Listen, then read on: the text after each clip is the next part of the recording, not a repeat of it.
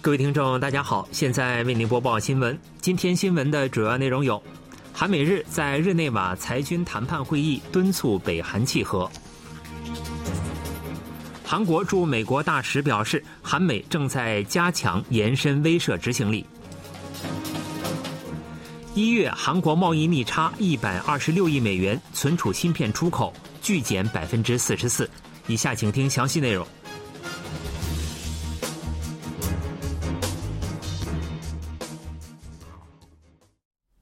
韩国、美国和日本在日内瓦裁军谈判会议中联合敦促北韩放弃核开发。对此，北韩反驳称，核武是应对美国的自卫手段，绝不会首先弃核。日内瓦裁军谈判会议在联合国日内瓦办事处举行。韩国常驻联合国日内瓦办事处副代表、裁军谈判会议韩方代表尹胜美代表韩美日发布联合声明，敦促北韩放弃核开发和停止发起导弹挑衅。北韩在一月二十六日的会议中宣称将继续增强核武，这是三国对北韩表态的回复。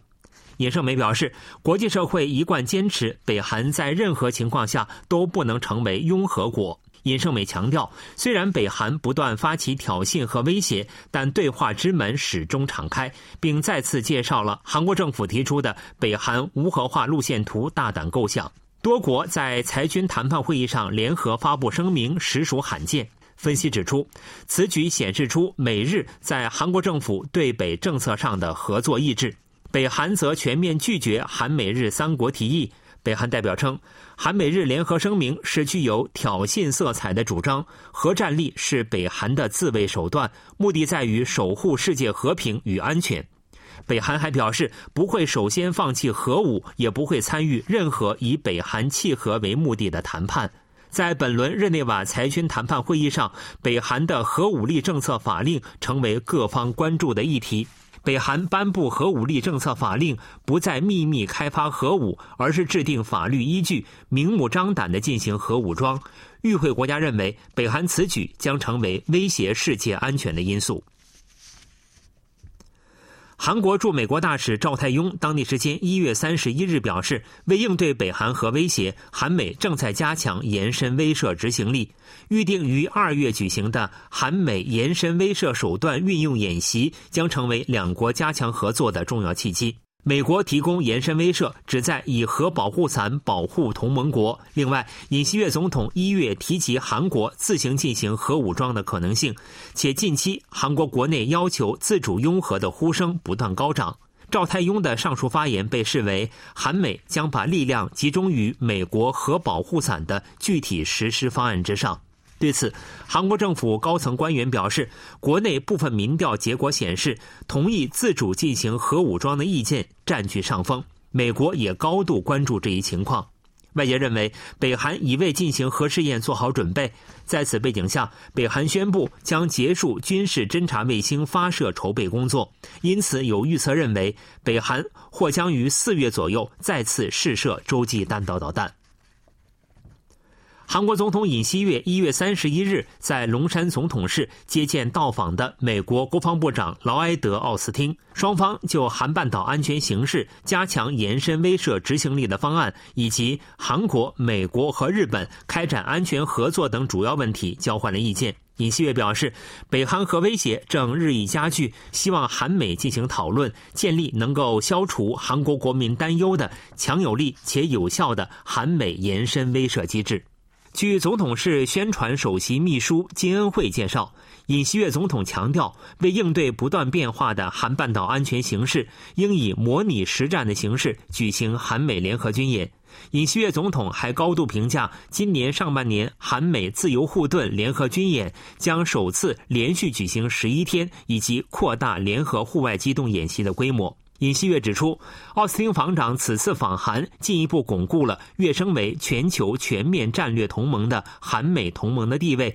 彰显了美国坚定不移的联合防御意志。对此，奥斯汀表示，美国将进一步加强应对北韩核岛威胁的延伸威慑执行力，为获得韩方信任做出努力。奥斯汀表示，韩美同盟是共享自由和民主主义价值的血盟，也是东北亚安全的轴心。美韩同盟的力量比以往任何时候都要强大。美国将全力加强与韩国的联合防御态势。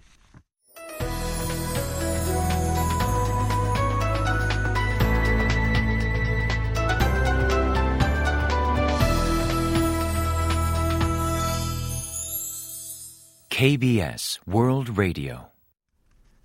这里是韩国国际广播电台新闻节目，欢迎继续收听。韩国外交部长官朴振一日前往美国访问，访美期间将举行韩美外长会谈，就韩半岛问题及全球悬案等进行讨论。朴振开启为期四天的访美行程，三日将在华盛顿与美国国务卿布林肯举行外长会谈。韩美同盟今年迎来七十周年，朴振也是今年访美的首位韩国政府高层人士。朴振当天出境前，在仁川国际机场对记者说，将就韩美同盟的发展方向、韩半岛问题和全球悬案进行协商。朴振还说，此行将为纪念韩美同盟七十周年活动做准备，并就韩国经济复苏以及让国民安心的韩美关系未来发展方向进行讨论。朴振将与布林肯就加强美国延伸威慑执行力等安全问题，以及经济、科学技术等事宜进行讨论。朴振还将与美国航空航天局高层人士会面，就太空同盟发展方案进行协商，并同美国国会及主要专家进行接触，呼吁为韩美同盟发展提供支持与协助。韩美有关两国最大经济悬案及通胀削减法案，使得韩国产电动汽车遭遇差别待遇问题的讨论能否取得进展，也非常引人注目。韩国出口持续呈减少势头，一月贸易逆差规模史上首次超过一百亿美元。主力产品存储芯片的出口额减少逾百分之四十四。一月韩国出口额为四百六十二点七亿美元，较去年同期减少超过百分之十六。自去年十月以后，出口已连续四个月减少。出口减少主要受半导体业绩恶化影响，相较去年同期，主要出口项目存储芯片的出口额骤减超过百分之四十四。从出口地区来看，对中国出口减幅最大，超过百分之三十；对东盟和美国的出口额也有所减少。产业通商资源部贸易投资市长文东民表示。受高物价和高利率等全球经济低迷和半导体业绩下滑等影响，出口较去年同期有所减少。一月的进口额为五百八十九点六亿美元，减少百分之二点六。由此，一月贸易收支出现一百二十六点九亿美元逆差，是开始该项统计以来贸易收支逆差规模首次超过一百亿美元。贸易收支从去年四月以后连续十个月出现逆差，是发生外汇危机后时隔二十五年来首次出现这种情况。政府表示，已深刻意识到出口减少和贸易逆差情况，将把军工产业及核电等的出口支援目标提高一倍以上。政府预计，随着季节性因素减少，中国经济活动重启，贸易收支情况将逐渐获得改善。SK 海力士一日发布消息称，去年第四季度该公司亏损一万七千零一十二亿韩元，业绩较前一年同期和前一季度均出现下滑。去年第四季度，SK 海力士的销售额为七万六千九百八十六亿韩元，净亏损额为三万五千二百五十三亿韩元。这是二零一二年第三季度以后，SK 海力士时隔十年单季度首次出现亏损，亏损率为百分之二十二。据初步统计，去年全年 SK 海力士营业利润为七万零六十六亿韩元，较前一年减少百分之四十三点五；销售额为四十四万六千四百八十一亿韩元，较前一年增加百分之三点八。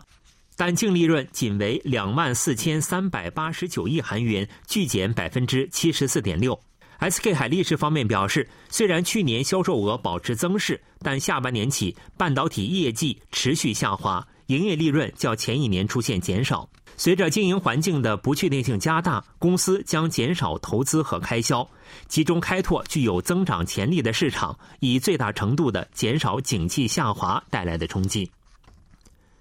国际货币基金组织第一副总裁格皮纳特对韩国保持财政和货币政策间的一贯性给予积极评价。韩国副总理兼企划财政部长官邱庆浩一月三十一日下午与国际货币基金组织第一副总裁格皮纳特进行了会晤。格皮纳特表示，当前韩国金融和外汇部门前所未有的保持稳健。去年市场出现短期动荡时期，韩方也通过与有关机构的合作迅速予以应对。今后，韩国经济主要面临的挑战是如何应对中长期人口结构变化等的结构问题。在谈到世界经济时，格皮纳特表示，今年也仍然面临困境。但考虑到主要国家好于预期的内需情况和中国重启经济活动等因素，而上调了增长率预期值。格皮纳特还预计，物价涨幅已经见顶，今年将迎来物价情况的转折点。邱庆浩表示，预计今年上半年韩国也将多少面临困难，但随着下半年世界经济的复苏，韩国经济的复苏势头也将得到加强。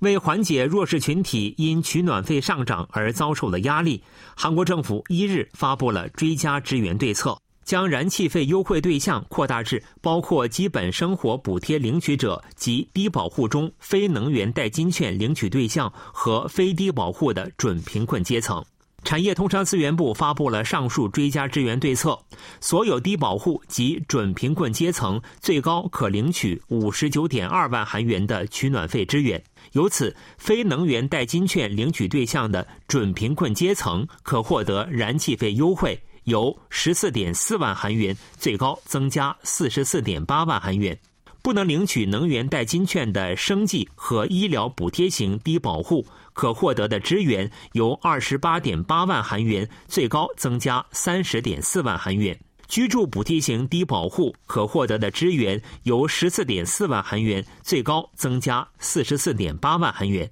教育补贴型低保户由七点二万韩元最高增加五十二万韩元，提供支援的时间为去年十二月至今年三月，为期四个月。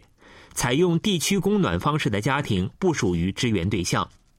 此前，产业通商资源部曾将能源代金券支援金额增加一倍，燃气费优惠幅度也增至两倍。但批评认为，这些措施不足以保护准贫困阶层等同样有实际需求的群体。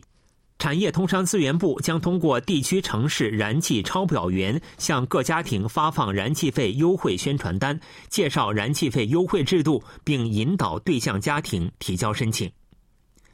新闻为您播送完了，是由于海峰为您播报的，感谢各位收听。